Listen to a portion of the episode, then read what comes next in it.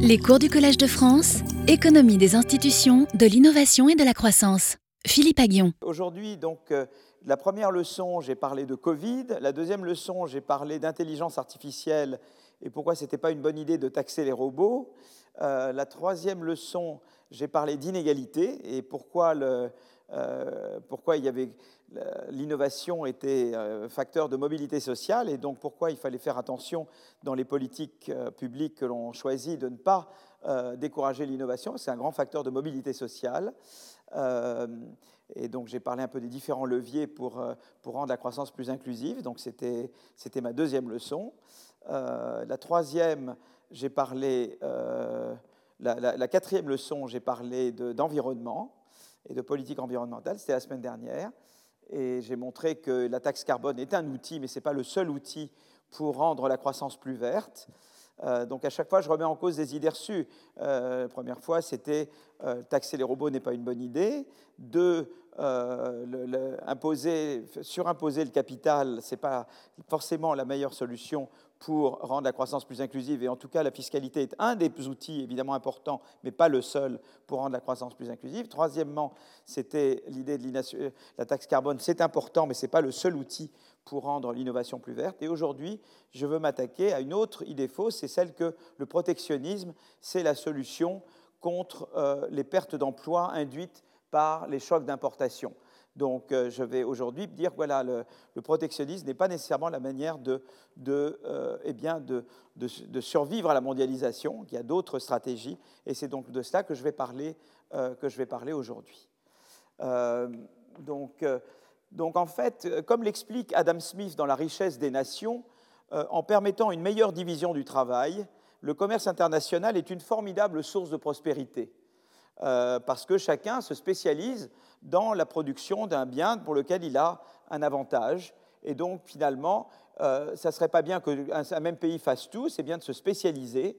Et, donc, il y a des gains à la spécialisation, et ensuite, on s'échange les biens dans lesquels on s'est spécialisé. Voilà, il y a, euh, un avantage à la division du travail. C'est vrai dans une au sein même d'une économie, mais c'est vrai mondialement. Et, donc l'idée qu'avait Adam Smith, c'était que eh bien, euh, le commerce international, ça permettait à des pays de se spécialiser, donc ils ont des rendements d'échelle, hein, euh, s'ils font toujours un peu la même chose, et ils deviennent très, très euh, experts dans un domaine, et puis du coup on peut échanger avec un autre pays qui lui est expert dans un autre domaine, et ça fait que finalement il y a une diversité plus grande de biens disponibles pour la consommation, et également des biens produits à moindre coût. Donc Adam Smith avait déjà cette vision que eh bien, le commerce permet la division du travail à l'échelle internationale, ce qui permet de produire mieux, plus de variétés, moins cher. Voilà. Euh, euh, mais euh, cette intuition de, cette intuition de, là je mets mes transparents, je mets le premier. Donc voilà, donc je reprends l'idée d'Adam Smith, le commerce est une source de prospérité. Alors pourquoi alors la mondialisation des échanges rencontre-t-elle une opposition croissante au sein des pays développés? Et eh bien les raisons euh, les raisons sont, les suivantes. C'est que d'abord, il y a, ça a conduit à des délocalisations euh, euh, importantes. Voilà, donc il y a eu, la mondialisation a permis de délocaliser. typiquement, les entreprises allaient produire là où c'était moins cher, la main-d'œuvre était moins chère, et, nous, la France est particulièrement sujette à ce phénomène. Euh, je l'ai montré pendant le premier cours. Nous, on est particulièrement champion de la délocalisation et de la désindustrialisation. On a beaucoup désindustrialisé, surtout depuis le début des années 2000. Euh, euh, la, pandémie du Covid-19 a été un élément renforçant parce que la pandémie du Covid-19, on s'est rendu compte également qu'il y avait un coût à ne pas maîtriser ces chaînes de valeur. On a vu par exemple qu'on manquait de masques, on manquait de respirateurs, on manquait de principes actifs et qu'on souffre de ça et qu'on avait des problèmes d'approvisionnement dans des domaines stratégiques. Et donc on a vu ce qu'il en coûte de perdre le contrôle des chaînes de valeur dans des domaines importants. Donc si vous voulez, déjà il y avait eu le choc de la mondialisation et, qui a conduit donc à des délocalisations et des industrialisations massives dans nos pays. Et puis, euh, s'est ajouté à ça le choc du Covid, qui a montré euh, eh bien, l'inconvénient qu'il y avait à quand même être trop dépendant des autres. Voilà. Donc, euh, donc les questions que je vais me poser aujourd'hui, c'est un, quel est l'impact du choc d'importation chinois aux États-Unis en particulier? Donc, je vais regarder ça. ensuite, la deuxième partie, je vais, je vais parler de, la relation entre exportation et innovation. Et je vais montrer que le fait d'avoir de nouveaux marchés d'exportation, c'est un facteur qui stimule l'innovation, euh, euh, et en fait qui ne fait pas que stimuler l'innovation, qui en fait permet euh, également de, diffuser les idées davantage. Donc vous voyez, il y, a un aspect diffusion d'idées dans l'exportation.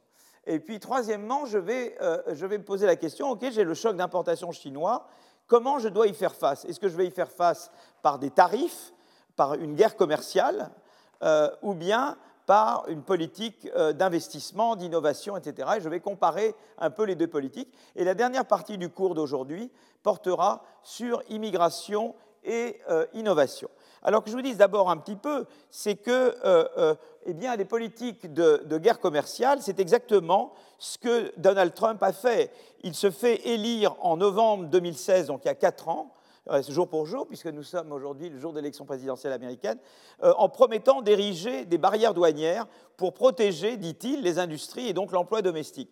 Dès 2018, des barrières tarifaires et des quotas d'importation sont imposés sur une longue liste de produits en ciblant différents pays étrangers pour différents produits. Ainsi, en janvier 2018, l'administration Trump relève les tarifs douaniers sur les modules et panneaux solaires. Euh, ainsi que sur les machines à laver. En mars 2018, c'est au tour de l'aluminium, de l'acier, des automobiles et des pièces détachées d'être frappés de droits de douane additionnels au nom de la sécurité nationale, soi-disant. S'ensuit une succession de fortes augmentations de droits de douane touchant tous les produits chinois. Puis l'Union européenne subit à son tour les droits de douane américains allant de 10 à 25% sur un montant de 7,5 milliards de dollars de produits exportés de l'Europe vers les États-Unis. Ça touche les vins français, les fromages italiens, les whiskies écossais, etc. Et toutes ces mesures, eh bien, qu'est-ce qu'elles ont fait? Elles ont eu pour effet de freiner la croissance mondiale, parce qu'elles ont freiné notamment l'innovation et, plus généralement la croissance mondiale. Et, donc, on reviendra, on reviendra euh, là-dessus. Euh, voilà. Donc, si vous voulez, je veux un petit peu parler de ça. Je, euh, voilà. Je, donc, eh bien, je, vais donc passer tout de suite à la première partie. Donc la question est de savoir est-ce que M. Trump a eu raison de s'engager dans cette guerre commerciale? Est-ce que c'était la bonne réponse ou est-ce qu'il y avait une autre réponse au choc d'importation chinois? Alors d'abord, je vais parler du choc d'importation chinois. Euh, voilà. Donc voilà, donc je commence par le choc d'importation chinois. Alors, euh, vous voyez la figure qui est là, elle représente euh, euh, le total, la part des importations en provenance de Chine et des pays à faible coût du travail euh, en Europe et aux États-Unis. Alors, donc, si vous voulez, vous, voyez que ça, vous voyez que vraiment la, part des imports chinois croît très vite, et ça croît très vite surtout à partir, vous voyez, ça s'accélère dans cette période-là, qui est la fin des années 90. Vous voyez, donc là, il y a vraiment une accélération dans l'augmentation de la part des, euh, importations chinoises.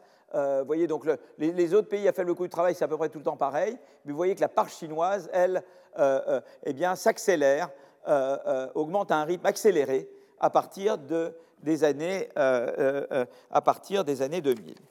alors, quel est, quel est l'effet de cette...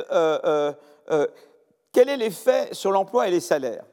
Donc, en fait, ce qui s'est passé, c'est la chose suivante.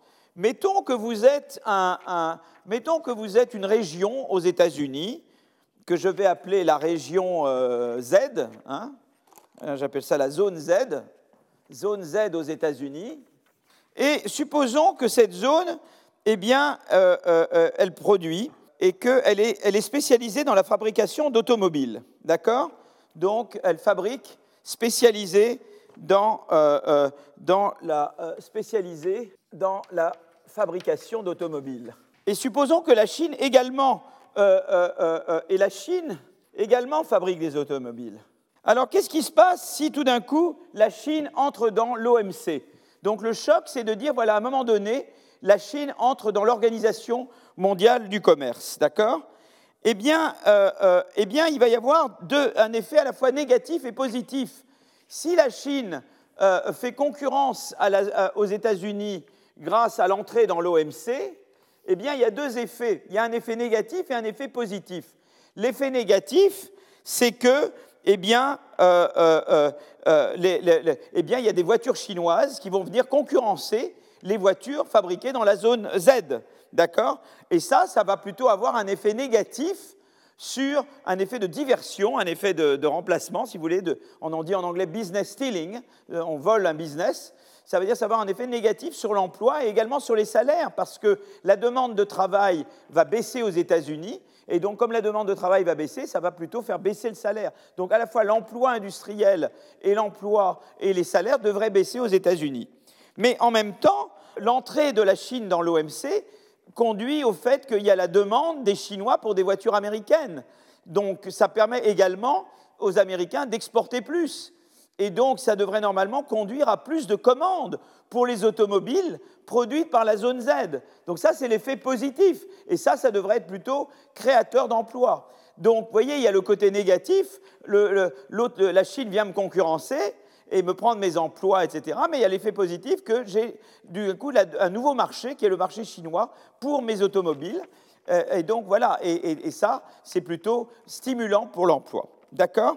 Eh bien, il se trouve que les importations américaines en provenance de Chine, eh bien, elles ont dépassé largement les exportations des Américains vers la Chine, ce qui suggère que l'effet négatif du choc chinois l'aurait emporté sur l'effet positif, c'est-à-dire l'effet de destruction d'emplois l'aurait emporté sur l'effet de création d'emplois.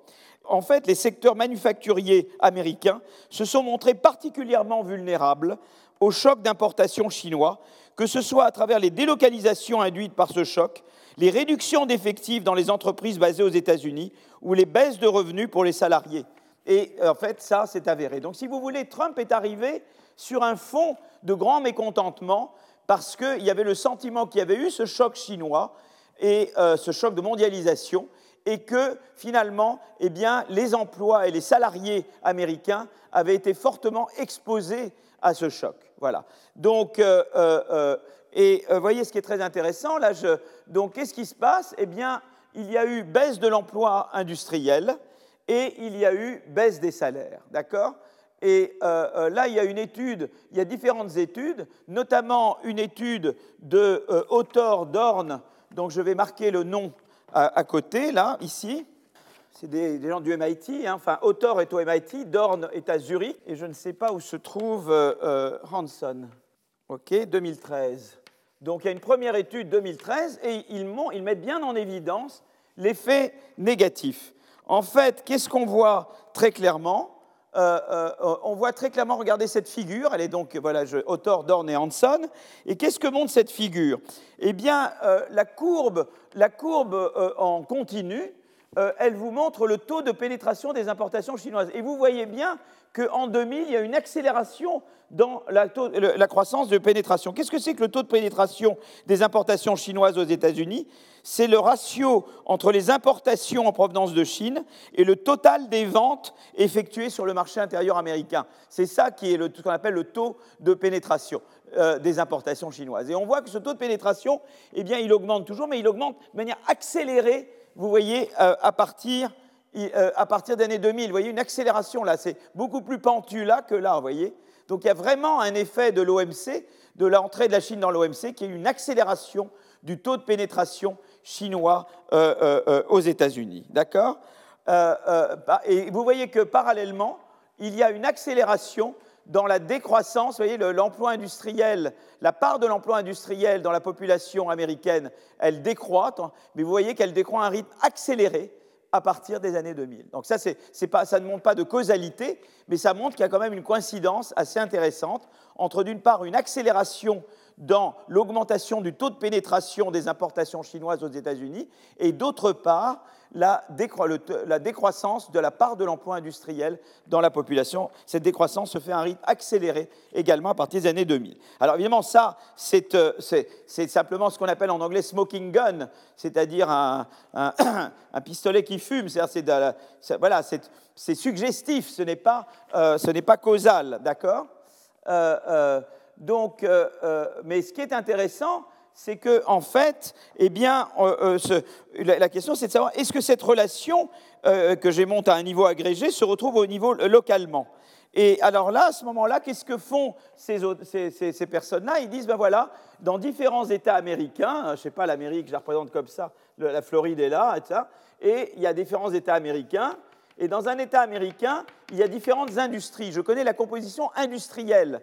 Donc, je peux regarder, euh, je peux regarder le taux de pénétration chinois nationalement dans les différentes industries, mais du coup, je peux construire un indice qui est un indice pour cette localité-là, parce que je connais la composition industrielle de n'importe quelle région aux États-Unis. Donc je sais par exemple si dans une région j'ai deux tiers c'est de l'automobile et un tiers, euh, je sais pas moi, c'est d'autres types de produits qu'on fait peut-être en Chine, euh, textile par exemple, eh bien je vois que si euh, euh je, je, je, sais que de combien le taux de pénétration des importations d'automobiles pour tout le pays d'automobiles chinois a été, quelle a été l'augmentation du taux de pénétration chinois en textile, et comme cette région, c'est deux tiers d'automobiles et un tiers de textile, euh, euh, eh bien, je peux dire, voilà le taux de pénétration auquel est sujet euh, cet État américain. Voyez et donc, on peut construire des mesures de pénétration chinois pour tous les États américains. Voyez et donc, on peut regarder de manière plus causale, et à ce moment-là, on peut voir comment évoluent les importations nationalement? Et euh, à travers cet euh, instrument qu'on a construit, on peut voir donc un effet. On, dit voilà, c'est quelque chose qui n'est pas de l'État, ça ne dépend pas de l'emploi dans l'État, hein, c'est une mesure. La composition initiale euh, industrielle de l'État ne dépend pas de l'évolution de l'emploi dans cet État. Et ce qui se passe nationalement pour les taux de pénétration chinois non plus ne dépend pas de ce qui se passe dans cet État. Donc je peux vraiment analyser un effet causal de l'évolution de la pénétration chinoise dans cet État sur l'emploi et les salaires dans cet État. Ce que, l'étude montre, c'est qu'il y a un effet très important de l'augmentation de la pénétration chinoise sur, euh, l'emploi. En fait, vous avez euh, euh, une baisse d'emploi qui provient à 25% d'une hausse du chômage et à 75% d'une baisse de taux de participation au marché du travail. Mais on voit, il montre, si vous voulez, ces auteurs montrent un effet causal significatif de la pénétration, de l'augmentation accélérée de la pénétration chinoise sur l'emploi. C'est un effet négatif. Donc au total, c'est l'effet négatif qui, prime. Alors évidemment, et il montre autre chose, il montre également la baisse des salaires. Euh, euh, donc il montre vraiment l'effet, c'est à la fois baisse des salaires et baisse de l'emploi. Voilà. Donc, euh, donc, donc voilà, ce qui est, voilà ce qui est montré par cette, voilà ce qui est montré par cette étude. D'accord? Donc maintenant, on peut se poser la question, euh, quel est l'effet sur l'innovation? On peut dire, voilà, là, vous avez regardé un effet, un effet de court terme. Quel est l'effet sur l'innovation euh, du choc chinois? D'accord? Euh, Et là, il y a cette étude-là, qui est de les mêmes auteurs, plus deux auteurs en plus, Pisano et Chou. Et ça, c'est un papier très récent, de 2019. Donc, et ce papier-là, ce qu'il fait, c'est qu'il dit voilà, euh, euh, euh, eh bien, on va regarder l'effet de, de, la. Et alors là, c'est très intéressant parce que ce qu'on voit quand même, c'est que si on regarde globalement sur toute la période, on voit, si on regarde de loin et qu'on ne fait pas très attention, on voit que les importations augmentent de la, de la, Chine. Donc ça, on sait que le taux de pénétration chinois, et là on voit bien l'accélération en 2000, hein, ça, c'est la petite courbe en pointillé. Mais on voit que globalement, globalement, on voit aussi une hausse des brevets. Donc, si on regardait de, loin, vu de loin, on se dit, eh bien, euh, il y a une corrélation positive euh, euh, entre l'innovation et le taux de pénétration chinois. On dit, ben, vu de loin, on a le sentiment que, eh on a vu qu'il y a une augmentation du taux de pénétration des importations chinoises aux États-Unis, mais que dans la même période, globalement, il y a également une augmentation des brevets, qui donc une augmentation de l'intensité d'innovation. Donc, on peut se dire, si on ne fait pas très attention, eh finalement, euh, euh, les importations chinoises ont eu un effet bénéfique sur l'innovation aux États-Unis. Alors d'ailleurs, il pourrait y avoir une, raison valable. C'était la raison dont j'ai parlé plus tôt dans mon cours quand je parlais de concurrence, je disais que des fois la concurrence incite à l'innovation pour échapper à la concurrence. Si vous venez me faire concurrence, je vais travailler plus dur pour échapper à la concurrence avec vous. Donc, vu de loin, on pourrait se dire, bah, finalement, euh, c'est bon pour l'innovation américaine parce que ça leur donne un petit coup de fouet, ça les oblige à innover davantage pour pouvoir se tenir la concurrence mondiale. D'accord? Mais en fait, ça n'a pas été si simple parce que si vous regardez de près, vous voyez que là, c'est cette période-là, euh, euh, il y a une accélération de l'augmentation de, de, la, pénétration chinoise, voyez donc, euh, alors que pendant cette période-là, vous voyez un déclin, un, léger, un déclin à partir des 2000 des, des brevets américains. Voyez, donc là, on voit qu'en fait, ce n'est pas positif, c'est négatif. Si on regarde vraiment la période, si on zoome sur cette période-là, alors on voit bien que ce n'est pas une corrélation positive que l'on a, c'est plutôt une corrélation négative. Vous voyez, comme quoi, quand on regarde des séries historiques, il faut faire ça à la loupe et regarder ça très attentivement. D'accord? Eh bien, euh, euh, euh, donc, si vous voulez que, donc, on peut se dire, ben voilà, là, ça les a conduits ces auteurs à dire, ben, allons regarder de plus près. Alors, ils ont, ils ont regardé au niveau des entreprises et, des secteurs, voyez? Et alors, d'ailleurs, ils ont, ils ont regardé, c'est très intéressant, ils ont regardé pour différents secteurs, ils ont regardé l'évolution, le nombre de brevets dans différents secteurs, le, ordinateur, chimie euh, autre, il est très intéressant, puis c'est surtout les brevets, euh, euh, mais partout un peu, vous avez le déclin, voyez, que ce soit les ordinateurs, les autres secteurs manufacturiers ou la chimie, vous avez quand même ce déclin, vous voyez, un peu partout. Donc ce n'est pas juste en moyenne, ça frappe tous les secteurs. C'est intéressant. Et également, on regarde le changement dans le, nombre de brevets par rapport à la croissance de, voyez, des, parce que différents secteurs sont sujets de manière différente à une augmentation du taux de pénétration, et euh, euh, on voit que, euh, alors évidemment, si on regarde comme ça, on a l'impression que c'est dans les secteurs où la pénétration a augmenté le plus que les brevets semblent avoir augmenté le plus. Mais en fait, les choses, elles peuvent sembler positives, mais en fait, en fait on, on voit déjà que si on regarde là, ce n'est pas positif. Et, tandis que là, j'avais regardé une corrélation en moyenne entre la croissance des brevets et la croissance du taux de pénétration sur toute la période 75-91 euh, euh, ou de 91-2007. Mais en fait, il faut zoomer, et quand on zoome, on s'aperçoit que l'histoire est beaucoup plus compliquée. Donc, euh, en fait, pour regarder ça de manière plus précise, les auteurs ont regardé au niveau des firmes. D'accord? Et donc, qu'est-ce qu'ils ont regardé? Eh bien, ils ont regardé comment l'évolution de l'exposition de l'industrie aux importations chinoises eh bien, impacte sur l'évolution du nombre de brevets. D'accord? Et ils l'ont regardé au niveau firme, I c'est firme, J c'est industrie, et taux c'est le temps T. D'accord?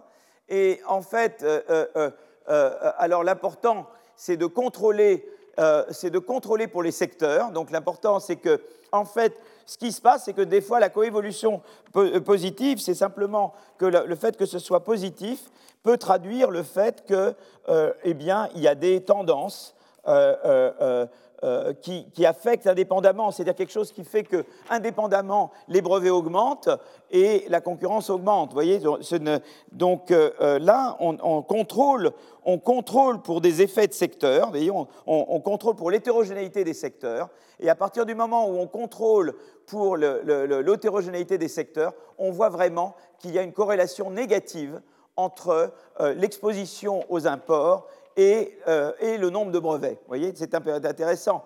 Une fois qu'on a fait abstraction du fait que des secteurs sont différents intrinsèquement, euh, euh, et ont donc des évolutions différentes intrinsèquement, parce qu'il se peut que certains secteurs soient sujets à, différents trends, comme on dit, à différentes tendances de long terme de certains secteurs par rapport à d'autres. Quand on fait abstraction des différences sectorielles, en particulier des différences sectorielles en matière de tendances de long terme, eh bien, on voit que ce qui reste vraiment, c'est un effet négatif de, euh, c'est un effet négatif de, du choc d'importation euh, euh, euh, qu'on voit, ici, voyez, sur l'innovation. Donc ça, c'est très intéressant. la relation négative. Donc on, croyait, on pouvait croire a priori que la relation soit positive.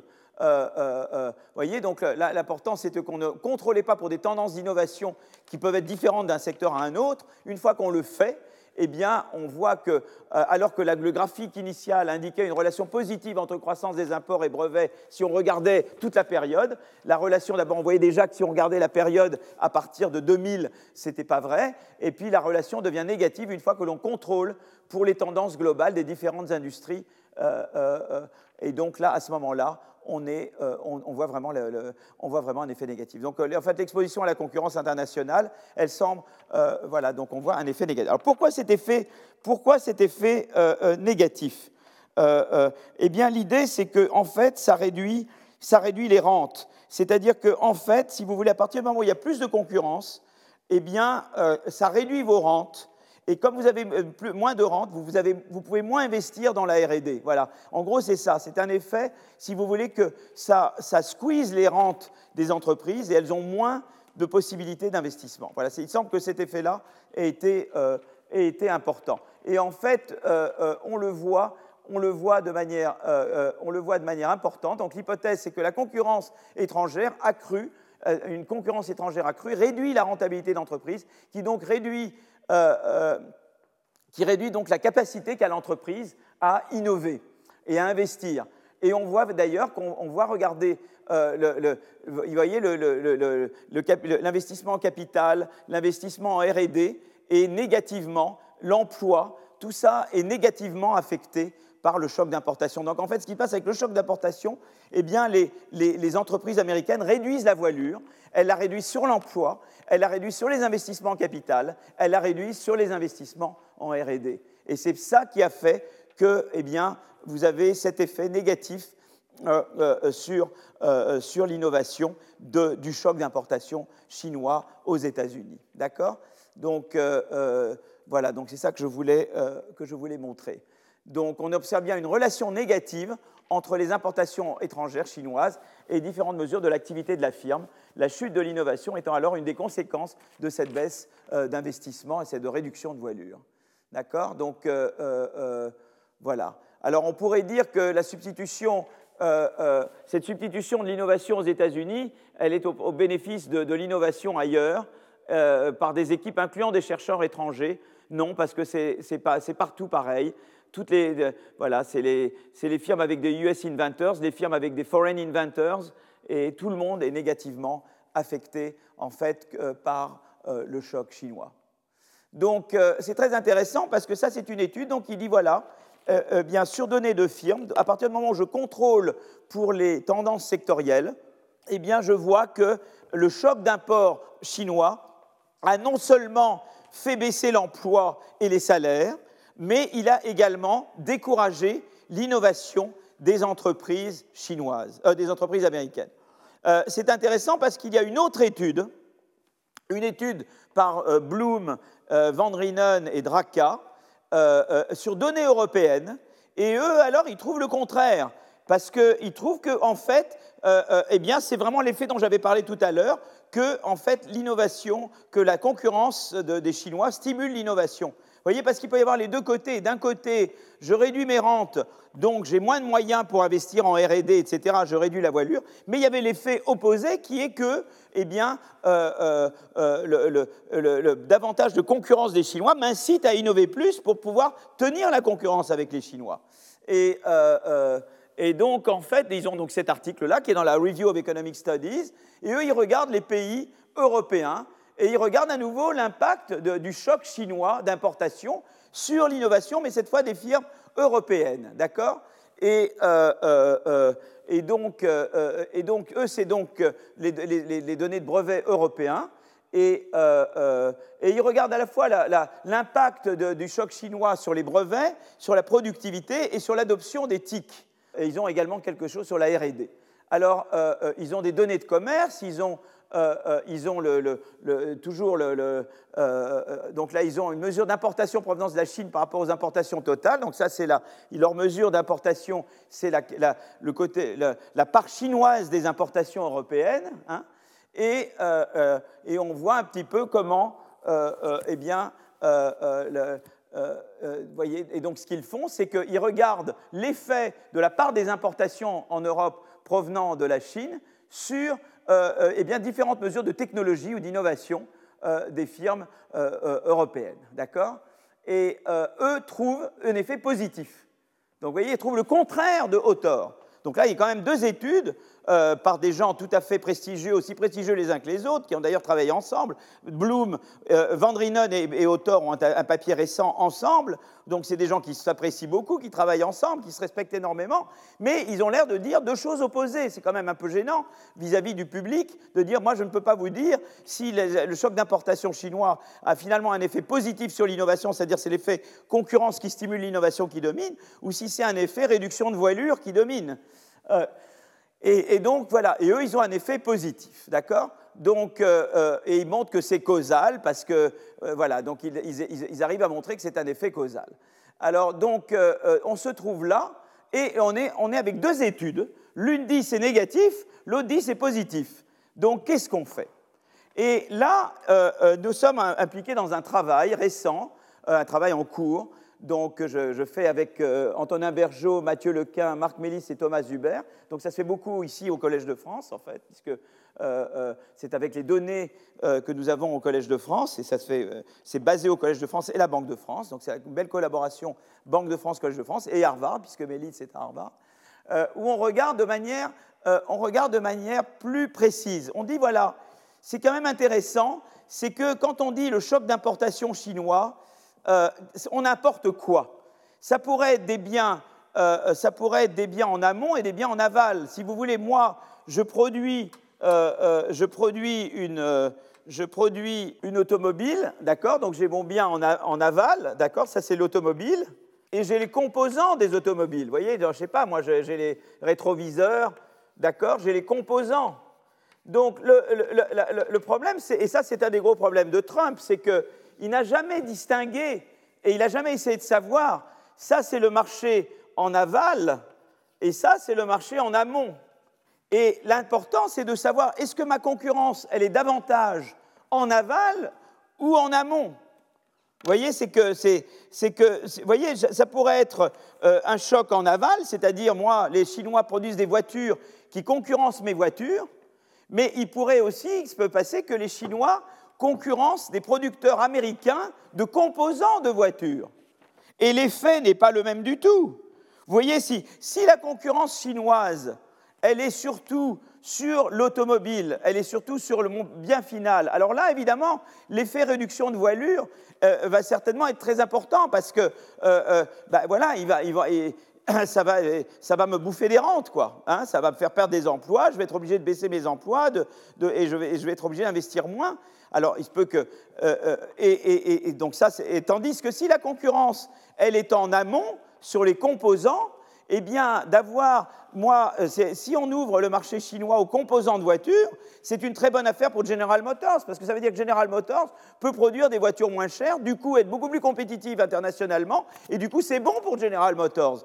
Donc déjà, c'est très important de distinguer, est-ce que la concurrence chinoise, elle est principalement sur le marché en aval, c'est-à-dire sur les produits finaux, ou est-ce qu'elle est davantage sur les produits en amont, sur les composants? Et, vous voyez déjà qu'il eh il y a vraiment effet de réduction de voilure. Si c'est un effet, si c'est une, concurrence en, aval, mais, pas si c'est une concurrence en amont. D'accord?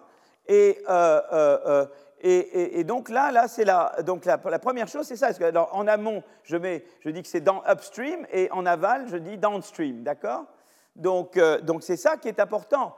Et, ce qu'on fait, nous, c'est qu'on exploite des données de douane pour prendre en compte la structure des, outputs, c'est-à-dire des produits finaux, des inputs, c'est-à-dire des composants de la firme au niveau des différents produits.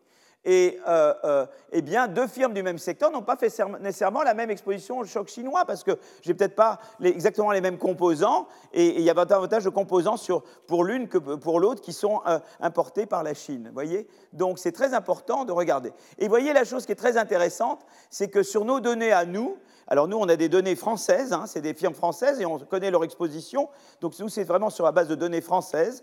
Mais ce qu'on voit, c'est que c'est des données très détaillées et on voit que c'est surtout le choc en aval qui a un effet négatif sur les brevets, pas le choc en amont. Le choc en amont a un effet légèrement positif. Vous voyez, donc c'est très important. Et, ça, c'est jamais les, les, études de Autor et de Bloom ne distinguent pas, elles prennent le choc globalement. Elles ne regardent pas dans le choc ce qui est choc en amont et ce qui est choc en aval.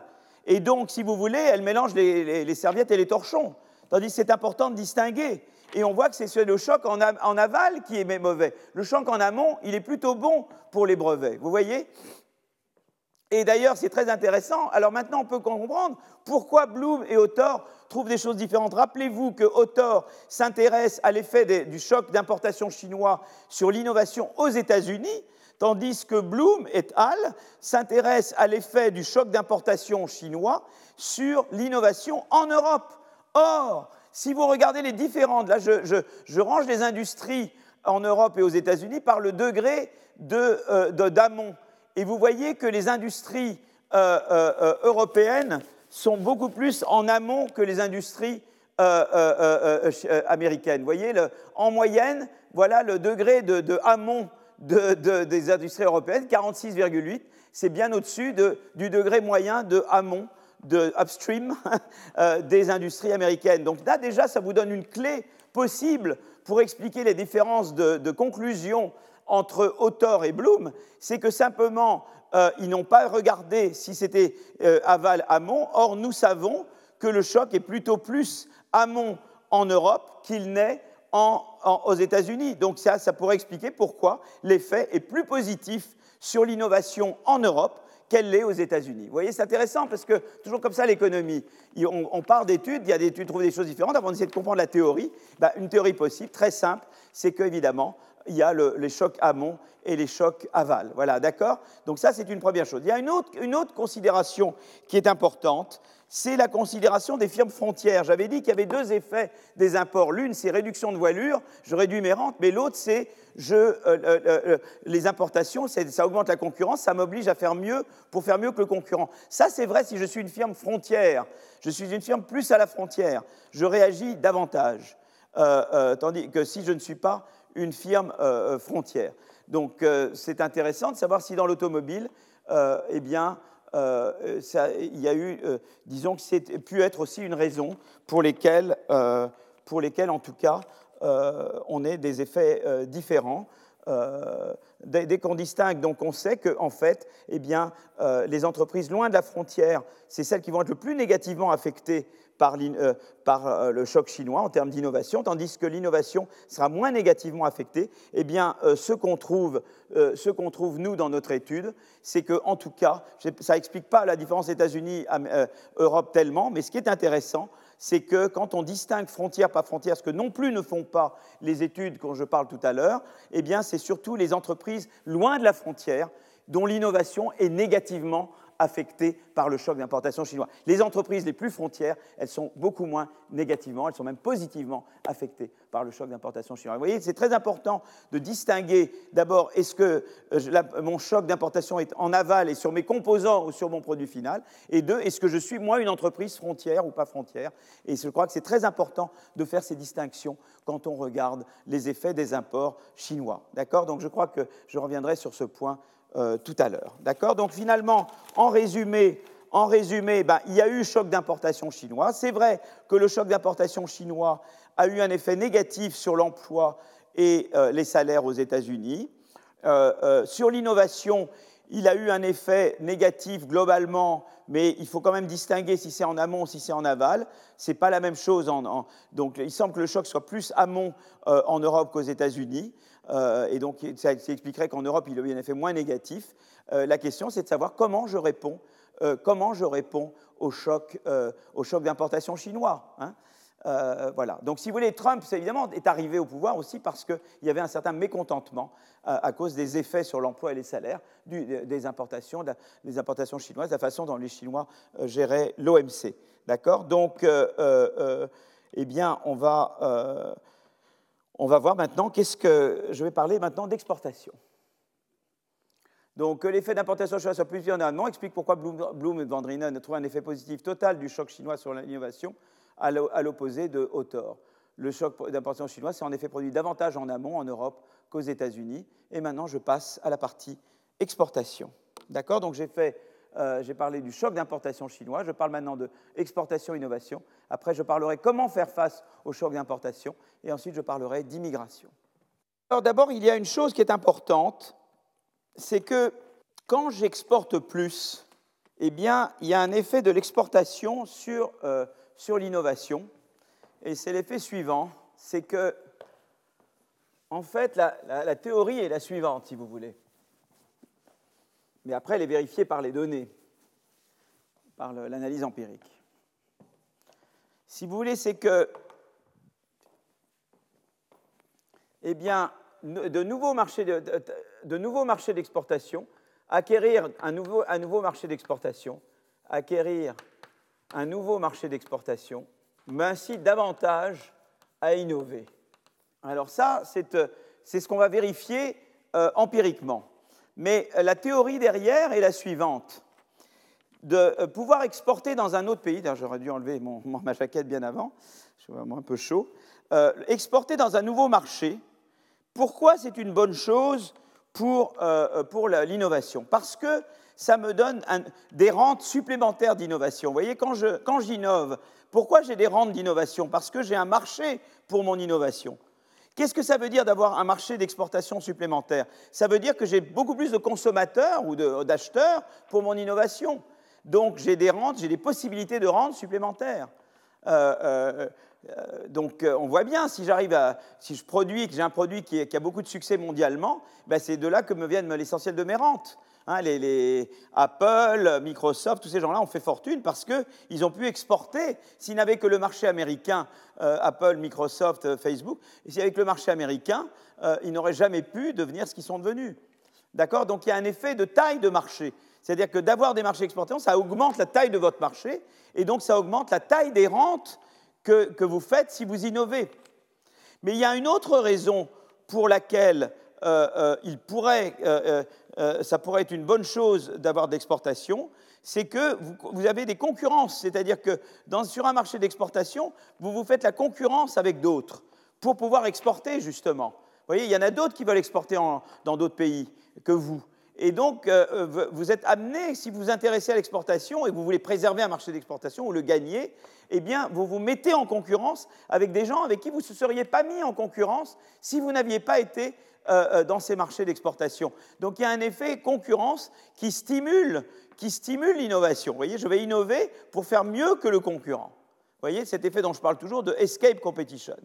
Donc il y a l'effet concurrence et l'effet de taille de marché. Donc a priori, on se dit, eh bien, ça devrait être une bonne chose euh, eh bien, de, de, voyez, pour l'innovation, l'exportation est une bonne chose. Eh bien, que disent les données empiriques? D'abord, il y a une première étude qui est, une étude sur données canadiennes. Et donc, c'est cette étude de Lileva et Treffler dans le Quarterly Journal of Economics 2010. Et qu'est-ce que font Lileva et Treffler? Eh bien, euh, euh, ce qu'ils font, c'est qu'ils exploitent eh bien, ce que j'appelle une expérience naturelle, c'est-à-dire quelque chose, un événement qui se produit, et on va voir les effets que cet événement a. Et cet événement, c'est l'accord de libre-échange à la fin de l'année 88 entre les États-Unis et le Canada Eh bien, c'est une expérience euh, naturelle. Que stimule cet accord de libre-échange? Il stipule une baisse sensible des droits de douane entre les deux pays. D'un point de vue de l'économètre qui veut tester sa théorie, la mise en place de ce traité est une bonne nouvelle parce que c'est une expérience naturelle. L'économètre va pouvoir observer les réactions des entreprises à la baisse des droits de douane. Et d'ailleurs, on voit très bien que sur cette euh, figure que je vais vous montrer maintenant, euh, euh, voyez, on voit très bien qu'avant l'accord, donc ça c'est l'accord de libre-échange qui a lieu là, et on voit qu'avant l'accord, ça c'est l'effet sur les exportations euh, euh, manufacturière canadienne à, à, à, destination des États-Unis. Papa, là, c'est à peu près plat. Puis tout d'un coup, on voit qu'il y a une rupture de tendance. Là, il y a comme un coude. Après, l'accord de libre-échange, on voit bien qu'il y a une hausse des exportations des entreprises industrielles canadiennes vers le marché américain. D'accord? Donc ça, ça c'est intéressant. Et, euh, et, on voit vraiment ça. Alors maintenant, donc, alors maintenant que, que Qu'est-ce qu'on trouve sur l'innovation Eh bien, on va regarder un peu des mesures, disons, d'innovation, de productivité. D'accord? Donc, d'abord, je, je, euh, euh, donc je regarde un petit peu, donc c'est ce que j'ai dit là, je reprends les slides. intuition, plus la taille de marché est importante, plus l'investissement dans le sens d'un gain de productivité est important. Ainsi, en donnant accès à un marché plus grand, les exportations incitent à innover pour gagner en productivité. Par conséquent, exporter et investir dans la productivité sont deux activités complémentaires. L'une rend l'autre plus profitable. D'accord? Et euh, euh, donc, j'ai décrit ce que c'était que le, libre-échange, baisse des droits de douane entre États-Unis et Canada. Ces baisses de droits de douane diffèrent selon les usines et les secteurs, donc c'est très important. On peut explorer l'hétérogénéité euh, des effets de cette libéralisation d'une firme à l'autre, d'un secteur à l'autre. On pourra donc s'en servir comme instrument, car c'est un facteur exogène, cet accord de libre-échange. Négociation débutée en septembre 1985, processus long et difficile de négociation entre républicains et démocrates, victoire de Bush en 88, entérine de Bush père la mise en place euh, euh, de, ce traité de libre-échange. D'accord? Et donc on va voir maintenant, ben, on va regarder euh, les, un les, donc les firmes canadiennes. Donc on a les trois types de firmes, des, firmes qui n'exportent ni en 84 avant l'accord, ni en 96. Il y a des firmes qui sont de nouveaux exportateurs qui n'exportaient pas en 84 mais qui exportent en 96. Et puis il y a ceux qui exportaient déjà en 84. D'accord? Et euh, on va s'intéresser aux gains de productivité hétérogènes des firmes. Donc on classe les firmes en cinq groupes selon la productivité en 88 avant l'accord de libre-échange. Euh, euh, des entreprises les moins productives aux entreprises les plus productives. Et voilà. Et, on donc on, fait donc une régression et on regarde l'évolution des droits de douane pour instrumenter l'effort d'exportation, d'accord Et on regarde eh bien l'effet que ça a sur les exportations. On voit vraiment un effet positif des exportations sur les gains de productivité. Donc là, en fait, c'est l'effet sur les gains de productivité. Euh, euh, sur l'ensemble des firmes. Donc ça, c'est très intéressant. On voit que, eh bien, effectivement, euh, les firmes canadiennes sont devenues plus productives. Donc ça veut dire qu'elles ont investi en innovation pour devenir plus productives. Hein. voilà. Et l'effet est hétérogène, c'est très intéressant. l'effet est surtout important pour les firmes moins productives. En fait, elles rattrapent. C'est un effet de rattrapage. À partir du moment où il y a droits de douane, les firmes les moins productives deviennent plus productives. Et cet effet semble être plus important euh, pour les firmes initialement les moins, les moins productives. D'accord? Les firmes peu productives innovent et font des gains de productivité très importants grâce aux exportations. Les firmes déjà suffisamment productives innovent, mais font des gains de productivité moins importants. Voilà, donc ça c'est très intéressant. C'est une première étude, disons, qui avait été faite en montrant, disons, une causalité de l'exportation vers quelque chose qui s'apparente à l'innovation. Ils n'avaient pas directement des mesures de brevet, mais ils avaient des mesures de productivité et donc euh, euh, euh, et de R&D également. Et on voit qu'il y a un effet positif sur productivité et R&D et investissement R&D du choc d'importation, de la libération du libre échange, enfin, de la libération des échanges entre le Canada et les États-Unis. Alors l'étude maintenant que, dont je vais parler, c'est cette étude avec Bergeau, Lequin, Melitz, donc c'est quasiment les mêmes auteurs que tout à l'heure. C'est notre première étude où on regarde le lien entre exportation et brevet. Et, et vous voyez ici, c'est intéressant, euh, je représente, je classe, c'est des firmes françaises, et je regarde les firmes en termes de, à la fois de, de, degré d'innovation, c'est-à-dire brevet, est-ce qu'elles brevettent beaucoup ou peu, et puis je les regarde en termes de, euh, je regarde les exportations. Et je vois que en fait, eh bien, euh, je, je prends n'importe quel degré d'exportation, et on voit que plus on est dans une classe de firmes qui exportent beaucoup, plus en fait une part importante des firmes dans un secteur. Donc vous voyez, je classe des secteurs là, selon que le secteur exporte ou pas. Donc c'est des secteurs que je classe là. Et je me dis, dans, ce secteur, disons, disons dans les secteurs qui exportent, je regarde l'ensemble des firmes, si vous voulez, qui exportent à ce niveau d'exportation. Quand je regarde l'ensemble des firmes qui exportent à ce niveau d'exportation, eh bien, une fraction plus importante, voyez, est innovante. Donc, c'est-à-dire, plus je, je, mets la barre haut en termes d'exportation, et je regarde toutes les firmes qui exportent à ce niveau-là, eh bien, quand je mets le niveau très haut en exportation, eh bien, c'est que la plupart des firmes sont innovantes. Donc, ça veut dire que quelque part, on voit qu'il y a un lien entre exportation et innovation. Ça ne veut pas dire qu'il y a une causalité d'exportation vers innovation, mais il y a déjà une corrélation assez claire. Plus je me situe à des niveaux euh, d'exportation plus élevés, plus je trouve des firmes euh, innovantes. Donc c'est déjà intéressant, ça me va dans le sens, ça va dans le sens que je veux. Mais euh, corrélation ne vaut pas causalité. Euh, euh, euh, exportation et innovation se déroulent conjointement et, ça ne veut pas dire que c'est l'effet de l'exportation sur l'innovation. D'accord? Donc, ce qu'on fait, en fait, ce que font. là, c'est très intéressant. je regarde en fait les, je, regarde les firmes. Alors ça, c'est quand je suis à, gauche, c'est des firmes très vous voyez, c'est qui sont de, c'est, des ranks, c'est-à-dire des, des, classements. Vous voyez, donc plus je vais là, moins je suis bien classé. Et on voit qu'en termes de brevets, c'est très, vous voyez, la, part des brevets, c'est surtout ceux qui brevettent beaucoup. Vous voyez, donc ceux qui brevettent beaucoup, eh bien, tiennent compte de beaucoup. C'est très concentré les brevets sur ceux, qui, sur ceux qui brevettent beaucoup. Les exports, c'est aussi concentré, mais moins que les brevets. Donc les brevets sont concentrés sur un petit nombre de firmes, encore plus petits que les exportateurs. C'est intéressant de savoir ça. D'accord? Et on peut regarder un petit peu les caractéristiques des exportateurs et des non-exportateurs. Et, vous voyez que euh, euh, si, vous, vous, restreignez aux exportateurs, eh bien, les innovateurs, euh, il y a beaucoup moins de firmes qui innovent que de firmes qui n'innovent pas, d'accord? Mais les firmes qui innovent, elles tendent à vendre beaucoup plus, elles ont beaucoup plus de profitabilité que les firmes qui n'innovent pas, et elles exportent beaucoup plus. Vous voyez, donc je, regarde vraiment les innovateurs, donc parmi ceux qui exportent, le gros des exportateurs, c'est les firmes innovantes. C'est quand même intéressant de voir cette relation-là. C'est que si je me restreins aux exportateurs, eh bien, le gros des exportateurs, c'est euh, les firmes innovantes. Et, et le, euh, et donc je vois cette relation-là qui est très bien. Ça, c'est ce qu'on appelle des statistiques descriptives. Il n'y a aucune causalité là-dedans. Simplement les caractéristiques moyennes euh, par, par en matière d'emploi, de, chiffre d'affaires, de, profit, d'âge, d'exportation, des firmes qui exportent ou qui n'exportent pas et qui innovent et qui n'innovent pas. Mais on voit qu'en général, les exportateurs sont plus grandes. Les firmes euh, qui exportent, les firmes qui innovent, tendent à être plus grandes que les firmes qui... vous voyez, les exportateurs euh, euh, euh, même innovants, sont plus grands là, et surtout les exportateurs innovants sont beaucoup plus grands que là. Que là. Vous voyez, c'est surtout là que je dois comparer. Les, exportateurs qui innovent sont beaucoup plus grands que les non-exportateurs qui innovent, et les exportateurs qui n'innovent pas sont également beaucoup plus grands. Donc les exportateurs en moyenne sont plus grands, mais à chaque fois, la firme innovante est plus grande que la firme qui n'innove pas. Alors, qu'est-ce qu'on va faire? On va faire quelque chose, je voudrais un effet causal. Donc je vais faire un effet causal de l'exportation sur l'innovation. Alors comment je vais faire?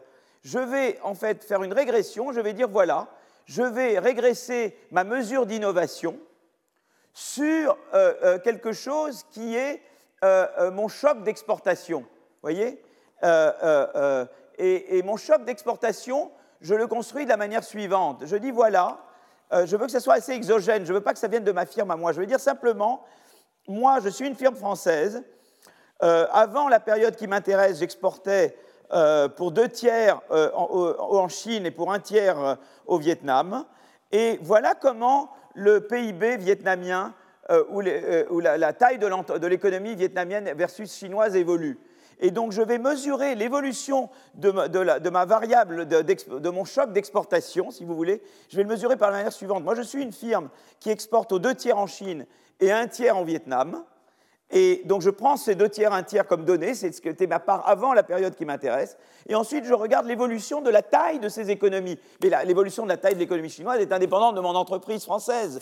Donc c'est quelque chose qui est complètement extérieur à l'entreprise française. Et donc je construis une mesure de choc d'exportation, si vous voulez, euh, euh, à laquelle est sujette ma firme, qui est indépendante de ma firme, c'est-à-dire c'est exogène à ma firme. Et je vais regarder l'effet de ce truc-là sur mon innovation, moi, la firme française. Vous voyez ce que je veux dire? Donc je construis une mesure d'évolution de marché d'exportation qui est indépendante des décisions que je prends, moi, firme française.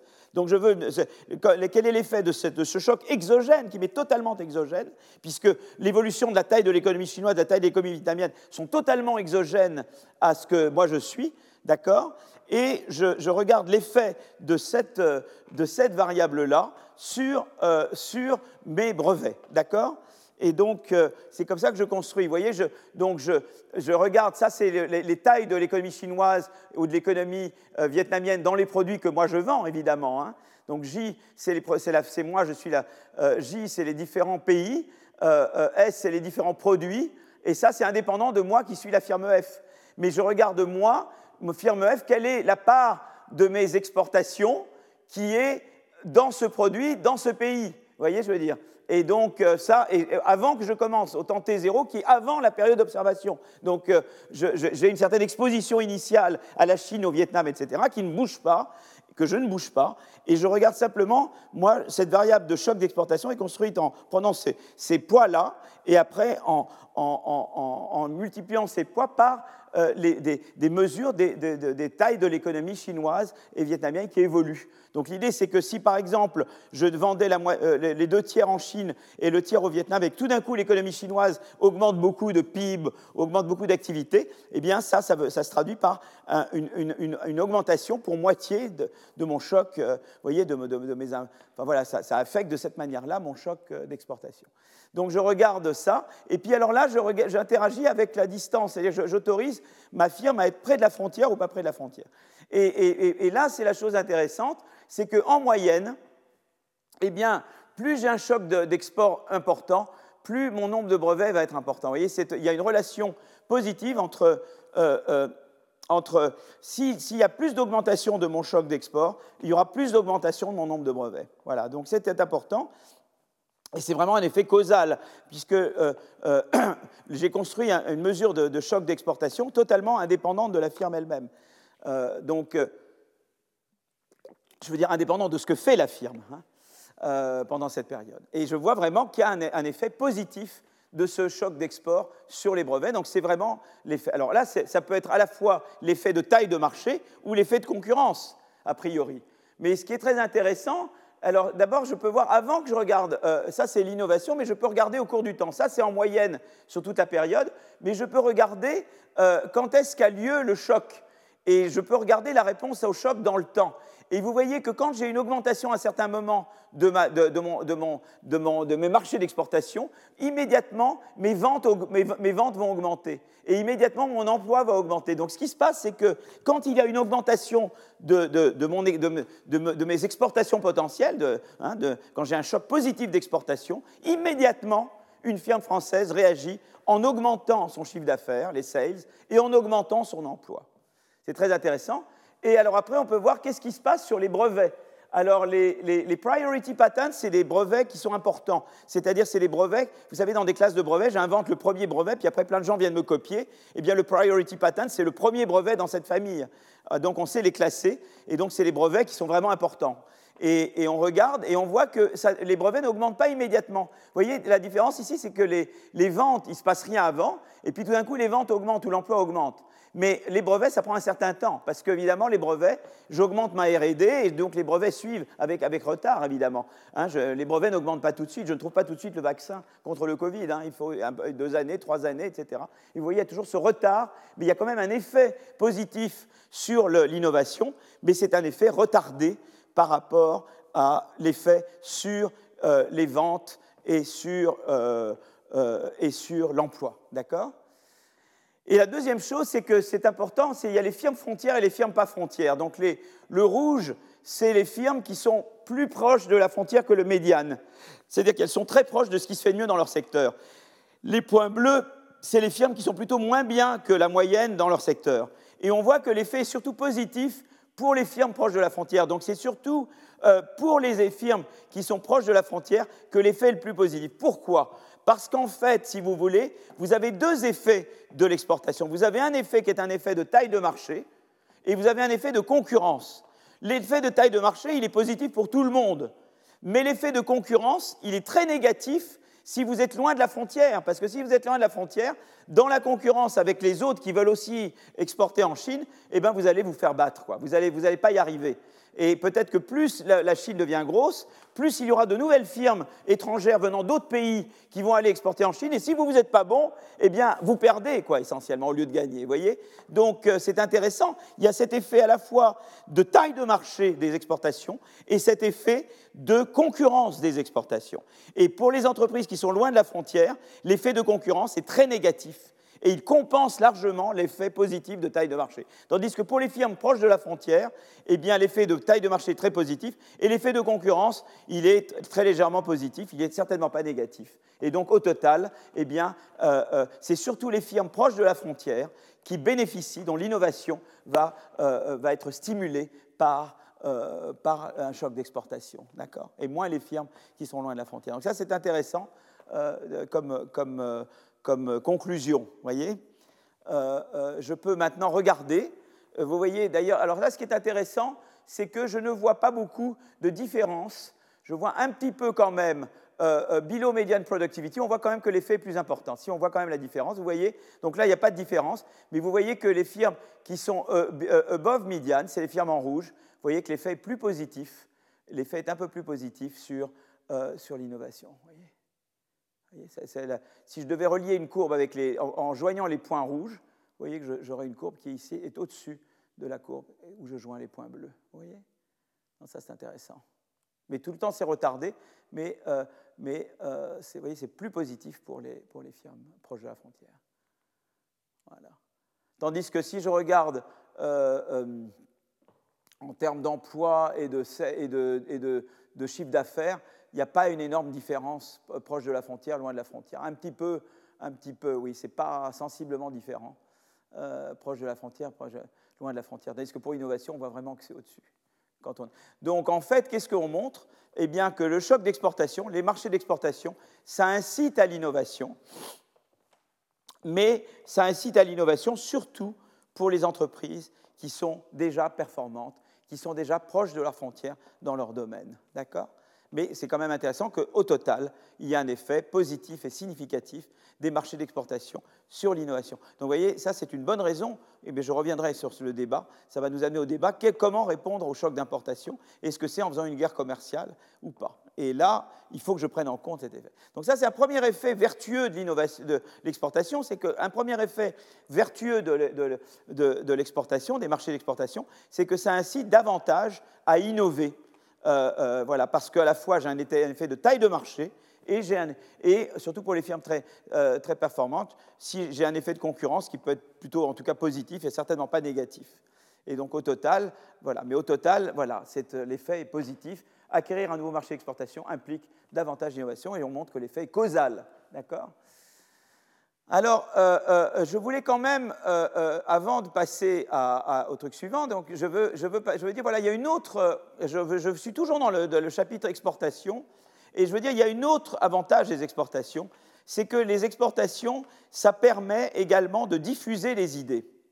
Alors, ça, c'est un truc important, c'est un travail également que on est en train de faire avec les mêmes auteurs, plus Timothée Gigou-Maggiorani, et, et l'idée, c'est de dire, voilà, eh bien, si j'observe, euh, euh, euh, vous voyez, ce qui est intéressant, c'est que les produits étrangers vendus dans un pays, ça permet de les observer permet de découvrir les innovations étrangères, d'en mesurer la qualité. Et, donc, ça permet, donc, ça permet d'absorber les technologies. Voilà. Donc, il y a un effet, si vous voulez, de je diffuse mes technologies si j'exporte. Vous voyez ce que je veux dire? Donc, voilà. Donc, donc, on va, ce qu'on va regarder, c'est qu'on va comparer des citations de brevets technologiques provenant d'un pays dans lequel euh, euh, euh, l'entreprise détentrice du brevet, prenez une entreprise française, elle a un brevet, et elle se met tout d'un coup à exporter dans en Chine, par exemple. Eh bien, je veux regarder comment évoluent les citations de mon brevet quand je me mets à exporter en Chine, et que je regarde l'évolution de, ces exportations par rapport à celles des pays où j'exporte pas. Si vous voulez. Donc, euh, en gros, je, fais ce qu'on appelle une méthode de différence en différence. Il y a l'évolution. J'ai un brevet. Par exemple, j'ai un brevet et je regarde la citation de mon brevet euh, en Inde. Et, et mettons que je ne l'exporte jamais en Inde. Il y a quand même une évolution au cours du temps. Et puis, il y, a le, euh, il y a le, même brevet, et je regarde l'évolution des citations de ce brevet en Chine, mais il se trouve qu'en Chine, à un certain moment, je me mets à exporter. Et c'est ça que je compare, c'est ces deux évolutions-là. Il y a, y a un, pays où j'exporte jamais, il y a un pays où à un moment donné je me mets à exporter, et je, compare les évolutions de mes citations de brevets, les deux évoluent au cours du temps, mais j'essaye de voir si tout d'un coup il va y avoir une accélération des citations de mes brevets en Chine, là où je me mets à exporter, par rapport à l'Inde où je n'exporte jamais. voyez? Donc c'est ça l'idée des différences en différence, difference in difference. Donc je compare des différences d'évolution l'évolution de mes citations de brevets entre, entre un pays où je n'exporte jamais et un pays où à un moment donné je commence à exporter. D'accord?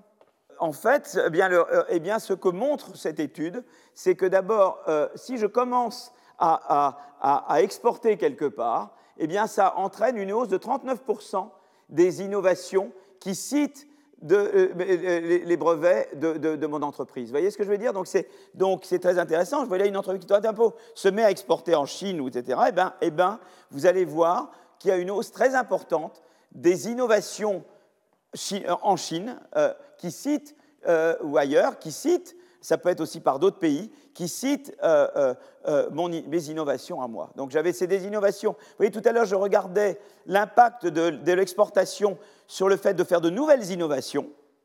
Mais là, c'est différent. Je regarde l'impact d'exporter en Chine sur les citations de mes brevets qui antérieurs, que j'avais fait avant d'exporter. Vous voyez ce que je veux dire? Et, donc, euh, et c'est surtout la marge extensive que ça concerne. C'est-à-dire que là, ça va être surtout la probabilité qu'un brevet soit cité au moins une fois, qui augmente énormément. Et on va montrer qu'elle est le plus fort dans les pays à niveau de développement intermédiaire et nul dans les pays peu développés. Donc on va regarder un petit peu ça. Euh, euh, en fait, donc je dis voilà, moi j'ai mes citations de mes brevets, voilà, je suis la firme F, je, vais dans le pays J au tenté, quelles sont, les, quelles sont mes citations de brevets, et ça dépend, et j'ai été rentré dans ce... Donc je regarde, moi, euh, je regarde en différents produits, hein, d'accord?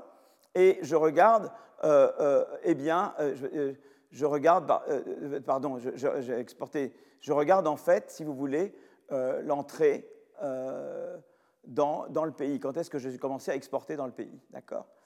Et, et, la variable, donc l'entrée, là, ça capture la hausse de citation se produisant avant, pendant et après le début de l'exportation. C'est ça en fait, cette variable. Hein, c'est la hausse. Voilà. Donc je regarde ça, donc je regarde, eh bien, je regarde mes citations, et voilà, ça c'est le temps de l'entrée. Et ici, je vois que je n'ai pas, euh, vous voyez, ici, il ne se passe rien avant. Donc avant, il n'y a pas de train. Avant que je rentre, il n'y a pas. Mais tout d'un coup, les citations de mes brevets, quand je rentre dans un pays par le pays, commencent à augmenter, voyez Et ça, ça, prend un certain temps.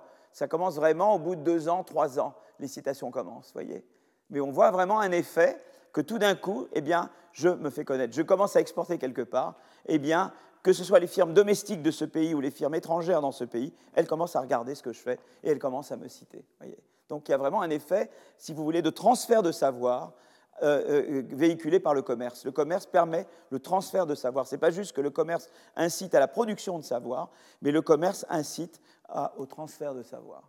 Et alors, ce qui est très intéressant là, c'est que ça montre que c'est vraiment l'effet est concentré sur un brevet versus zéro. Vous voyez, ce n'est pas tellement que, que ça va euh, augmenter, c'est la marge extensive qui compte. Tout est concentré sur le, la probabilité voyez, là, je regarde si l'effet est concentré sur entre 0 et 1 brevet versus 2 brevets versus 4 brevets. Et, c'est vraiment, euh, vous voyez, l'effet très positif sur le fait que ça va, surtout, je vais être cité par rapport à pas cité. Vous voyez, c'est un effet essentiellement extensif. C'est-à-dire que le fait d'exporter quelque part fait que tout d'un coup, je me fais connaître. Avant, j'aurais eu zéro citation, ben, je commence à en avoir une, vous voyez plutôt que de dire j'en avais, avais, déjà 15 et je vais en avoir 16. C'est plutôt un effet extensif, c'est-à-dire que ce qui va se passer, c'est que c'est vraiment ce qui va augmenter. C'est le, euh, euh, si vous voulez, tout est concentré, tout l'effet est concentré de passer de 0 à 1, quoi, essentiellement. Alors, ça c'est très intéressant, ça montre, euh, ça montre aussi est-ce que l'effet est plus ou moins important selon, selon le niveau de développement du pays où j'exporte. Et ce qui est très intéressant, c'est que c'est concentré Là, ça baisse après. C'est surtout sur les niveaux intermédiaires. Alors l'idée est probablement que si j'exporte vers un pays qui est très, euh, euh, qui est très peu développé, il n'y a pas les possibilités d'absorption. Vous voyez, il n'y a pas l'éducation qui permet d'absorber. Et c'est des pays seulement d'extraction. Si j'exporte vers un pays très très développé, peut-être qu'ils savent déjà tout. Ils n'ont pas beaucoup à apprendre de moi. Et il semble que l'effet soit maximum dans les pays où j'exporte qui sont à niveau intermédiaire de développement, parce qu'ils ont assez de capacités d'apprentissage, d'éducation, etc., pour rattraper, voyez, euh, mais en même temps, ils ont encore à rattraper beaucoup et à apprendre de moi. Euh, et c'est pour ça que j'ai cet effet que ça devient positif vraiment. Là, c'est en fait pas différent de zéro. Ça, c'est les, courbes. De, le bleu, c'est les intervalles de confiance. On n'est pas différent de zéro. Et on passe au-dessus de zéro vraiment. Euh, euh, là, et, le maximum est à, peu près à ce niveau de développement. Là, ça baisse un petit peu. évidemment, ça tend à baisser après parce que si j'exporte dans un pays qui est déjà hyper développé, eh ben, ils sont déjà en avance sur moi, ils n'ont pas grand-chose à apprendre de moi. Donc je veux à la fois un pays qui ait la, possibilité d'apprendre, donc il faut qu'il soit assez développé, et en même temps qui ait quelque chose à apprendre de moi. C'est pour ça que c'est niveau intermédiaire de développement pour lequel ce truc est maximum. Donc c'est très intéressant parce que le fait d'exporter dans un pays fait que les citations de mes brevets antérieurs à l'exportation augmentent, c'est-à-dire surtout extensives. C'est-à-dire avant j'étais inconnu au bataillon, maintenant je deviens connu et cité. Et c'est surtout vrai si j'exporte vers des pays à niveau de développement intermédiaire. Voilà. Donc euh, donc c'est ça que je voulais euh, montrer. Donc le début l'exportation de produits génère euh, un flux additionnel de connaissances technologiques de l'exportateur vers l'importateur. Le commerce permet de diminuer l'effort nécessaire pour innover.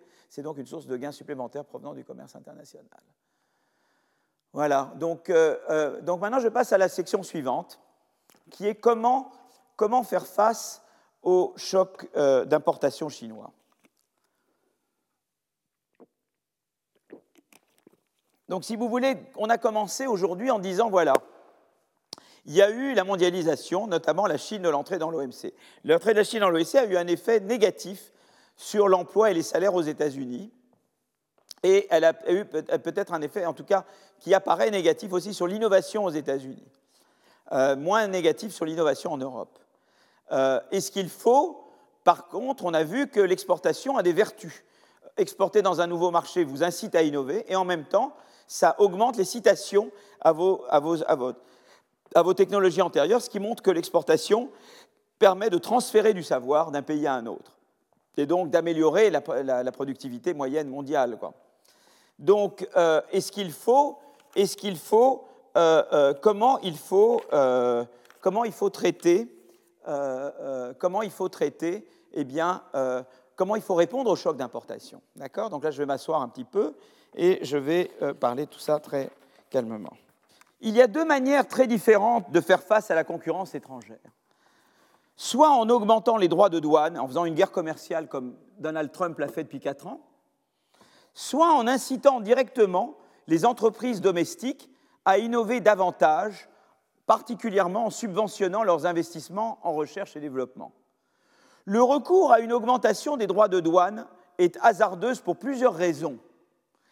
Euh, au moins pour trois raisons. La première est que en amont, il y a des composants intermédiaires. Et là, ça revient un peu à des choses que j'ai dites tout à l'heure. Une augmentation uniforme des droits de douane qui touche indifféremment les biens composants, c'est-à-dire les biens intermédiaires et les biens finaux, les biens de consommation, peut résulter en une forte augmentation du prix des composants. Vous voyez, le, problème de Trump, c'est que Trump, il pensait qu'il avait augmenté l'emploi. Ce n'est pas vrai, parce qu'il a augmenté le prix des composants donc, il a augmenté les coûts de production des entreprises américaines. Et donc, euh, euh, euh, donc ce qui s'est passé, c'est que, évidemment, pour conserver leur marge, ces entreprises ont dû augmenter leur prix. Mais en augmentant leur prix, eh bien, elles ont appauvri les consommateurs domestiques et elles ont réduit la taille de leur marché. Vous comprenez? Donc, c'est un peu les machines à laver. C'est-à-dire, si vous, taxez beaucoup les composants de machines à laver, finalement, à l'arrivée, le consommateur américain, il a un produit plus cher. Euh, euh, il y a eu un article d'ailleurs de, de Ortaxou et Titelno qui est, euh, très, qui exactement fait ce point. Donc je marque les noms et vous irez les voir sur la page web. Qui, montre ce point, c'est-à-dire que quand on prend en compte les composants, on voit les effets tout à fait pervers des hausses de tarifs Trump. Vous voyez Ortaxou et Tintelno.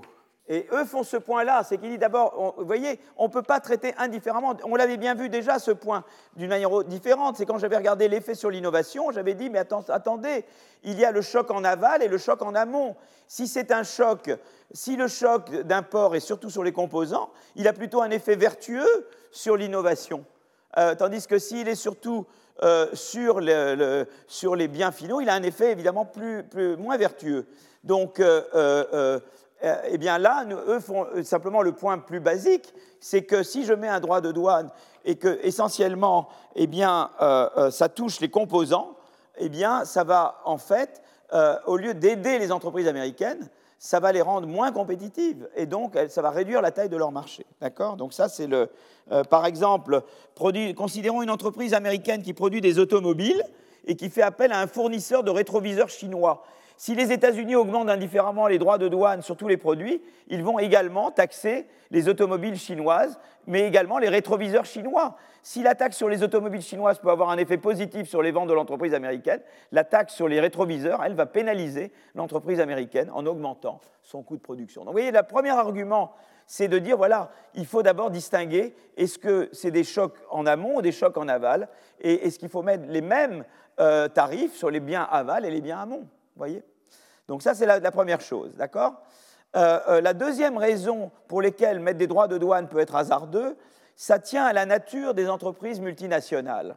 Ces entreprises peuvent facilement répondre à des augmentations ciblées de droits de douane à l'encontre de certains pays en délocalisant leur production vers d'autres pays qui sont épargnés par ces politiques douanières. Par exemple, considérons un fabricant américain de chaussures ayant délocalisé une grande partie de sa production en Chine, si, pour lutter contre la décolocalisation, les États-Unis décident d'augmenter les tarifs douaniers à l'encontre de la Chine, cette entreprise pourra toujours localiser son activité au Vietnam, pas encore concernée par les droits de douane américains.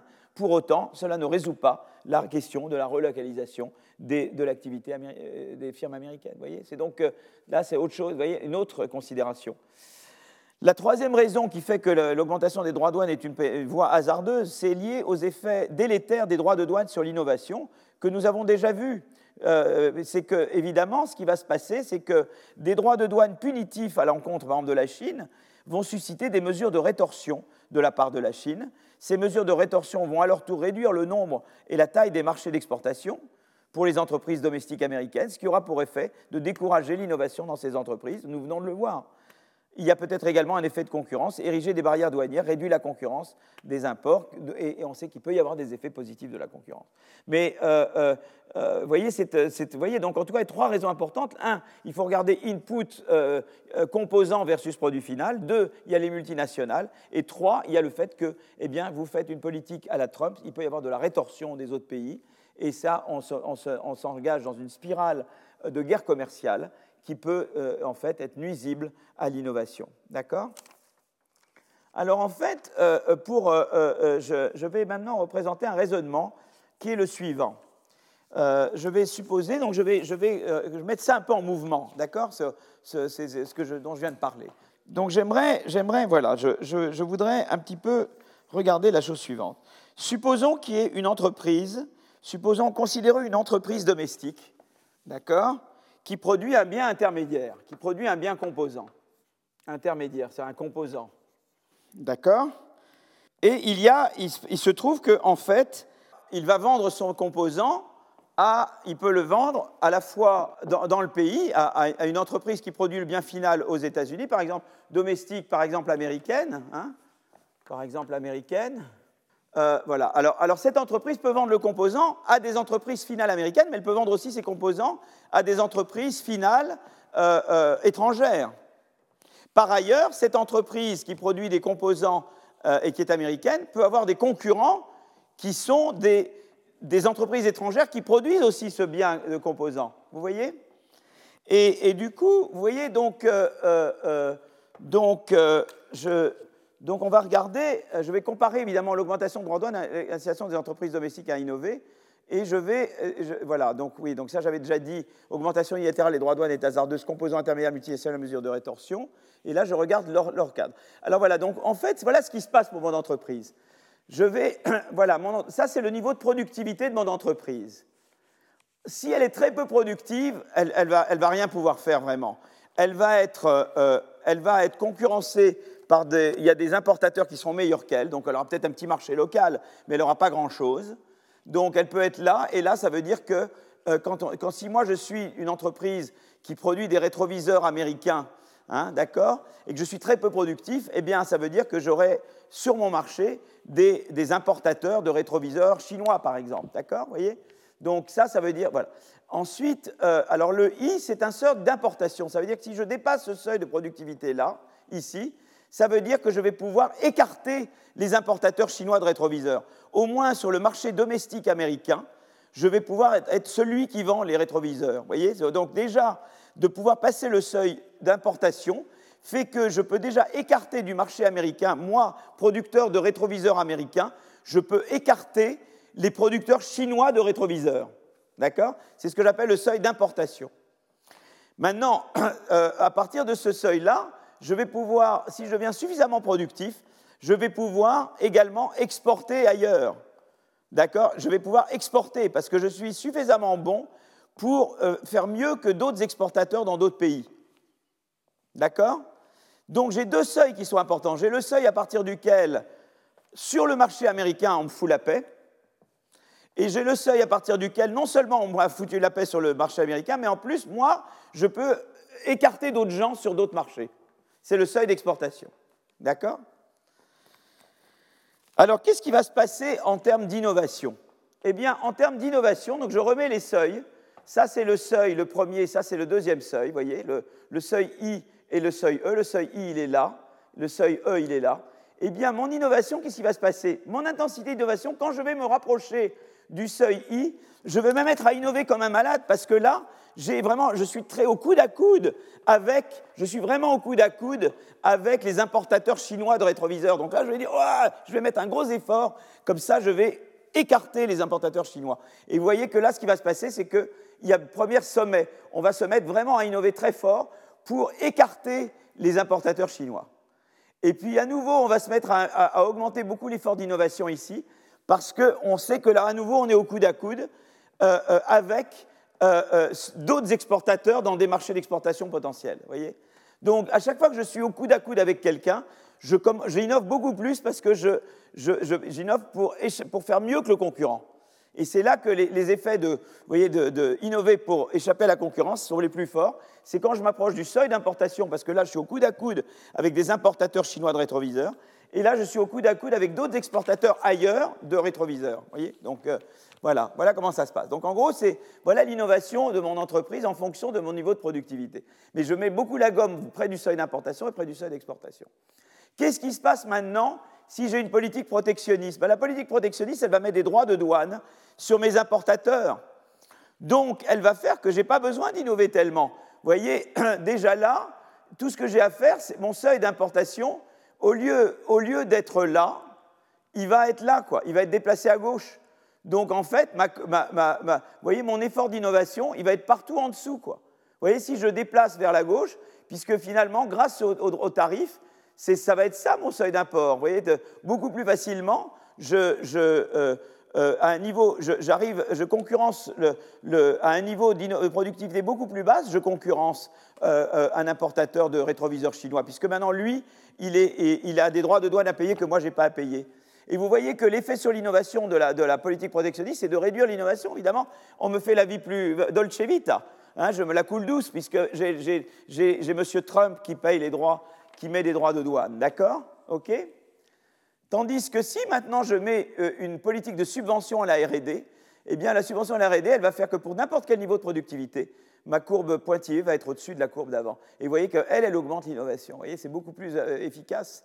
Euh, l'un réduit l'innovation, l'autre augmente l'innovation. Vous voyez Et donc ça, c'est très important parce que, si vous voulez, le, le problème de Trump, c'est des effets de court terme.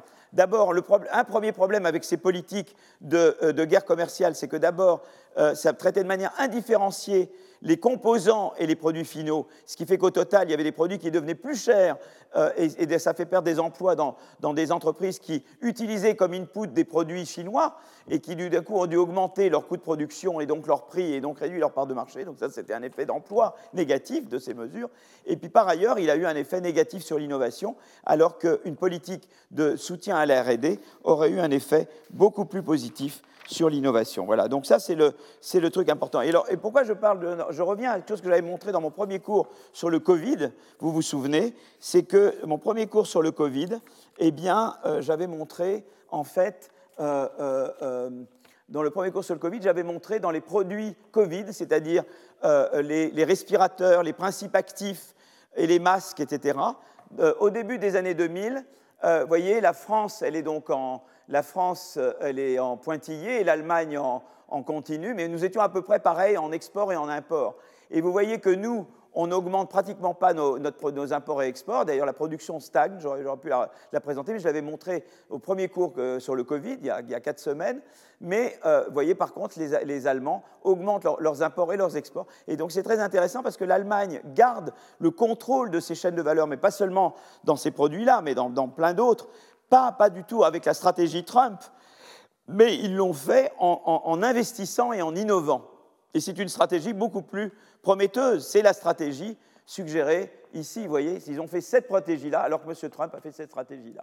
Et vous voyez, c'est vraiment l'avenir. Donc, donc l'idée, c'est de dire, bien sûr, la mondialisation est un, défi pour nous, mais la manière de le relever, c'est pas de mettre des barrières douanières, c'est surtout avant tout euh, euh, c'est avant tout d'innover et d'investir. Alors, ça ne veut pas dire qu'il faut s'interdire d'utiliser l'arme des barrières douanières dans certains cas, par exemple, si j'ai affaire à un pays qui fait du dumping social, qui fait travailler les enfants, euh, ou des pays comme au Bangladesh où on, surexploite les gens, on les fait travailler dans des conditions scandaleuses, euh, vous savez tout ça mieux que moi, ou bien euh, si je fais face à des pays comme a été l'Australie à un moment donné, qui était un paradis de pollution et qui se moquait du monde en matière de, pollution, comme a été un peu les États-Unis d'ailleurs, ben, à ce moment-là, je ne m'interdis pas mais là, c'est au niveau d'utiliser en tout cas la menace de tarifs contre des pays qui se comportent mal, c'est-à-dire qui, euh, qui, ne jouent pas le jeu. Voilà. Mais maintenant, et je pense que d'abord, comme au jeu d'échecs, la menace est souvent pire que l'exécution, donc il faut surtout utiliser ça comme une menace. Euh, au maximum. Et puis en plus, il ne faut pas faire ça unilatéralement au niveau d'un pays. Je pense que s'il devait y avoir des, tarifs aux frontières, eh bien, ou des tarifs carbone aux frontières, par exemple, ça devrait être décidé au niveau européen pour nous et pas au niveau français. Donc je pense que ça, cette arme-là des tarifs, elle ne doit pas être exclue a priori, mais elle doit être manipulée avec beaucoup, beaucoup de, beaucoup de disons, d'attention et de soins euh, et, dans un cadre multilatéral. Je pense maintenant, si vous voulez, que l'espoir avec l'élection américaine, mais je ne veux pas dire qui je. Hein, c'est qu'on retourne en tout cas, quelle que soit l'issue de l'élection, à un cadre multilatéral. Certainement, les Chinois ont un peu abusé euh, des règles de l'OMC, à mon avis, en subventionnant trop leurs industries. Il y a certainement un sujet là. Est-ce qu'il faut le traiter en faisant une guerre commerciale avec la Chine ou est-ce qu'il ne faut pas aussi essayer euh, de retourner à la table des négociations et de peut-être renégocier euh, le, traité euh, de l'OMC, les règles qui régissent l'OMC. Elles ont besoin de l'aide de toute façon, rien que pour introduire la dimension environnementale, qui, à mon avis, est très insuffisante encore. Et, voilà, et le faire dans un cadre multilatéral. Donc voilà un petit peu la, philosophie que j'ai sur ces aspects-là. Voilà, donc, donc bah, écoutez, je crois que je vais, donc je vais juste conclure. Euh, je vais juste conclure parce que là, je pense que j'arrive au, j'arrive au bout. Je voulais quand même parler un petit peu d'immigration en attendant. Je vais quand même parler un petit peu d'immigration. J'ai encore quand même un petit peu de temps. Donc là, j'arrive à la dernière partie du cours, mais elle est, elle est courte. Immigration et croissance par innovation. Parce qu'évidemment, la mondialisation, c'est la mondialisation des échanges de biens et services, mais c'est également euh, la, circulation ou non de, euh, et je vais, juste montrer quelques éléments, euh, simplement pour nourrir le débat. Voilà. La mondialisation a facilité non seulement la circulation des biens, mais également la circulation des individus, notamment vers les pays plus avancés technologiquement. C'est pourquoi nous nous interrogeons ici sur les effets que l'immigration qualifiée ou une fermeture à celle-ci peut avoir sur l'innovation et la croissance. L'exemple historique de l'immigration européenne vers les États-Unis est particulièrement édifiant. Comme l'expliquent euh, euh, mes collègues Arkolakis, Sun Young Lee et Michael Peters dans une étude très récente, deux évolutions parallèles marquent la période 1880-1920. La première évolution est que les États-Unis rattrapent l'Angleterre et la France pour devenir la, nation à la fois la plus technologiquement avancée et la plus riche du monde en termes de PIB par habitant. La deuxième évolution est que les États-Unis accueillent une immigration massive, particulièrement en provenance d'Europe, pendant cette même période 1880-1920. L'objet de l'étude de ces, auteurs est de, mettre en évidence un lien entre ces deux phénomènes. Grâce à l'appariement entre des données de recensement individuel qui contiennent l'information sur les pays d'origine et la date d'immigration aux États-Unis, d'une part, et des données de brevets sur cette période 1880-1920, les auteurs sont à même d'évaluer l'effet de l'immigration européenne sur l'innovation et la croissance américaine. Alors je vais vous montrer une figure qui est très intéressante. Voilà, c'est cette figure-là. Alors cette figure, elle montre les manques à gagner en matière de PIB par tête qu'aurait induite la fermeture des États-Unis à l'immigration en provenance de différents pays européens.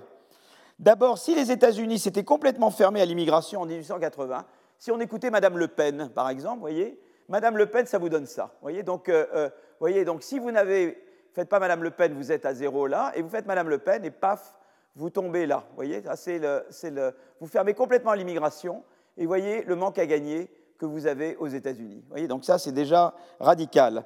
En fait, euh, on peut montrer que donc, le, le, PIB par habitant aurait été de plus de 30% inférieur au niveau réellement atteint en 1920. Donc c'est ça la différence entre la horizontale et la courbe arrondie. C'est intéressant parce que je peux regarder le manque à gagner si les États-Unis s'étaient fermés à l'immigration en provenance d'Allemagne, par exemple, euh, et du Royaume-Uni. Alors, euh, euh, Royaume-Uni et Allemagne, ça aurait été ça. Vous voyez, ils auraient, perdu de là à là. C'est quand même pas mal. Hein. et si c'était fermé à l'Italie, ils auraient perdu ça. Vous voyez, c'est intéressant de voir les, les contrefactuels. Donc, c'est intéressant le rôle que l'immigration a joué dans la croissance américaine. Alors pourquoi, il y a 150 ans, l'immigration a-t-elle favorisé la croissance par l'innovation? Il se trouve que les immigrés européens aux États-Unis se sont avérés de prolifiques innovateurs, mais seulement après plusieurs années passées aux États-Unis. Et donc c'est cette figure-là, euh, vous voyez, Arkolakis, Lee et Peters, et cette figure, toujours à partir des données sur la période 1880-1920, elle montre que les immigrés européens, déjà établis aux États-Unis depuis plus de dix ans, ont une probabilité beaucoup plus grande d'innover par comparaison à la fois avec les individus nés aux États-Unis et ceux qui sont aux États-Unis depuis moins de dix ans. Donc leur explication, c'est que les migrants ont pu capitaliser sur des idées auxquelles ils avaient été exposés dans leur pays d'origine pour ensuite innover aux États-Unis une fois qu'ils sont véritablement et durablement établis. Donc c'est important d'avoir du capital humain au départ, une exposition aux idées au départ, donc euh, qualifiée quand même, hein, euh, ou en tout cas une exposition au, capital humain, et d'être euh, inséré. Donc c'est très important, l'insertion c'est très important. Vous voyez, on a besoin de gens qualifiés et insérés. Voilà, c'est eux qui vont nous donner l'innovation. Qualifiés et insérés. Voilà. Hein. Alors maintenant, on peut regarder de nos jours. Là, c'était sur des données historiques, 1880-1920. Est-ce qu'il y a des études plus récentes? Oui, absolument c'est l'étude de mes collègues euh, euh, euh, Rebecca Diamond et, ses co-auteurs. Rebecca est fils d'un autre économiste qui s'appelle Douglas Diamond, qui est un des grands théoriciens de, monétaires. Et Diamond Dybvig, tout le modèle, les modèles de bank runs, c'est vraiment Diamond Dybvig, mais c'est le Diamond, c'est le père de Rebecca. je ne vais pas faire des histoires de famille. Voilà. En tout cas, voilà. Donc, et là, ce qui est très intéressant avec cette figure-là, donc ça, c'est sur la période 76, 1976-2012. Vous voyez? 1976-2012. Et elle montre que les personnes nées dans un pays étranger qui sont arrivées aux États-Unis à l'âge de 20 ans ou plus ont constitué 23% de la production totale. Euh, euh, euh, vous voyez, donc déjà la valeur de marché. Voyez, donc ils sont. Voilà ce qu'ils représentent en, en, en, termes de population, mais vous voyez, ils ont produit beaucoup plus que leur poids dans la population. Et si vous regardez en termes des meilleurs brevets, et des, valeurs des brevets. Vous voyez, c'est vraiment les, euh, en termes de la production, vous voyez, de, c'est vraiment le, en, termes de, si vous voulez, de, contribution à l'innovation, aux, brevets, aux citations de brevets, aux citations normalisées, meilleurs brevets, valeur de marché des brevets, toutes ces mesures de, valeur des brevets ou de nombre de brevets, ils ont fait beaucoup plus que ce qu'ils représentent. Vous voyez, dire ils étaient 10% de la population, un peu moins, et ils sont près de 23%, 20, 25. Donc c'est quand même très intéressant. Alors, euh, cette même étude montre que le décès prématuré et inattendu d'un inventeur a un impact sur la productivité de son réseau de collaborateurs, mesuré par le nombre de brevets déposés par ces derniers le décès inattendu peut s'interpréter comme un choc venu de nulle part, négatif sur ses collaborateurs. Eh bien, on observe que quand on perd, euh, que c'est le décès d'un inventeur d'origine étrangère, eh bien, plus d'impact négatif que le décès d'un inventeur né aux États-Unis. C'est intéressant. Et alors, en fait, si vous voulez, ce qui est intéressant, c'est que, en fait, ce qui se passe, c'est que les cerveaux issus de l'immigration apportent au pays d'accueil des connaissances et une expérience dans des domaines auxquels ils ont déjà contribué dans leur pays d'origine et qui ne correspondent pas nécessairement au point fort du pays d'accueil. Prenons l'exemple des inventeurs israéliens qui migrent dans d'autres pays. Israël étant leader mondial dans les technologies de production de l'eau, les pays étrangers qui accueillent une masse critique d'inventeurs israéliens ont plus de chances de réaliser des percées dans les technologies de production de l'eau. Et ça a été montré par Bahar, Choudouri et mon copain Rapoport. Plus généralement, il est possible de mettre en évidence un lien causal entre la migration d'inventeurs étrangers spécialisés dans certains domaines et l'invention future du pays d'accueil dans ces domaines. Un doublement du nombre d'inventeurs étrangers spécialisés dans certaines technologies conduit à une augmentation de 25 à 60% de la probabilité pour le pays d'accueil de percer dans ces technologies au cours des idées suivantes. Voilà. Donc après, il y a toute une série de. Euh, alors évidemment, c'est que. Euh, alors on peut dire pourquoi l'immigration stimule-t-elle l'innovation dans le pays d'accueil? Alors une première raison est liée à l'éducation. Euh, par exemple, mon, collègue William Kerr, euh, mon copain William Kerr mentionne le fait que l'immigration contribue à hauteur de 29% à la croissance de la population active ayant achevé un second cycle universitaire aux États-Unis entre 1995 et 2008. Cette immigration a été particulièrement prononcée dans le domaine des sciences, technologies, ingénierie et mathématiques, ce qu'on appelle les STEM, STEM. C'est ainsi que les résidents américains nés à l'étranger sont surreprésentés dans la liste des 250 heures les plus citées et également parmi les lauréats de prix Nobel en, STEM, dans ce domaine, donc sciences, technologies, ingénierie, mathématiques. Une deuxième, donc première raison, c'est l'éducation, ce qu'on apporte d'éducation. Deuxième raison, invoquée par Kerr, est liée à la notion de motivation intrinsèque. Cet argument s'appuie sur deux faits statistiques. D'abord, les individus issus de l'immigration ne sont pas dans l'absolu meilleurs que ceux nés aux États-Unis dans le domaine des STEM, mais ils ont tendance à s'y consacrer davantage dès leurs études, ce qui les conduit par la suite à être plus performants dans ces domaines. Deuxième raison, c'est qu'à niveau d'éducation équivalent, les immigrés semblent innover davantage. Au total, il ressort de ces deux observations que les immigrés tendent à être plus euh, entrepreneurs, plus déterminés, plus audacieux que les natifs des États-Unis. Alors pourquoi cette motivation intrinsèque Peut-être un processus de sélection? Seuls les individus les plus entreprenants, ou entrepreneurs, je ne sais pas, et les plus motivés ont une volonté une tolérance au risque suffisant pour immigrer. Ensuite, le processus d'immigration lui-même rend potentiellement l'individu plus déterminé à réussir par la suite. Alors évidemment, malgré son effet positif sur l'innovation du pays d'accueil, l'immigration pose la question de la fuite des cerveaux des pays d'où ils viennent, évidemment. En particulier, cette immigration vers les pays développés ne doit pas priver les pays pauvres ou émergents de qualifications dont ils ont grand besoin pour se développer. Pour cette raison, il serait souhaitable de laisser aux travailleurs qualifiés étrangers la possibilité de retourner dans leur pays d'origine sans couper les ponts avec le pays d'accueil, mais au contraire en conservant la valeur d'option d'un possible retour vers le pays d'accueil si les choses ne se passent pas bien dans le pays d'origine. C'est en créant de tels filets de sécurité et non en fermant définitivement nos portes que le retour des travailleurs qualifiés dans leur pays d'origine sera encouragé. Voilà, donc ce que je voulais dire sur, euh, cette chose-là. Conclusion générale, l'adhésion de la Chine à l'OMC et le choc d'importation ont eu un effet global négatif sur l'emploi et les salaires aux États-Unis. La bonne réponse n'est pas de renoncer à la mondialisation, mais d'investir et d'innover. Euh, la menace de mesures tarifaires peut se justifier en réponse au dumping social et environnemental, mais alors il importe que ces mesures soient décidées et mises en œuvre dans un cadre multilatéral et non pas unilatéral par tel ou tel pays. Euh, euh, l'immigration peut avoir un impact positif sur l'innovation dans le pays d'accueil, mais particulièrement pour l'immigration qualifiée et ou véritablement intégrée. Donc il faut une politique euh, évidemment d'intégration, euh, de, voilà, d'immigration choisie et, d'intégration. Voilà. Donc je, je, conclus là mon, ce que je voulais raconter. Merci beaucoup. Retrouvez tous les contenus du Collège de France sur www.colège-2-france.fr.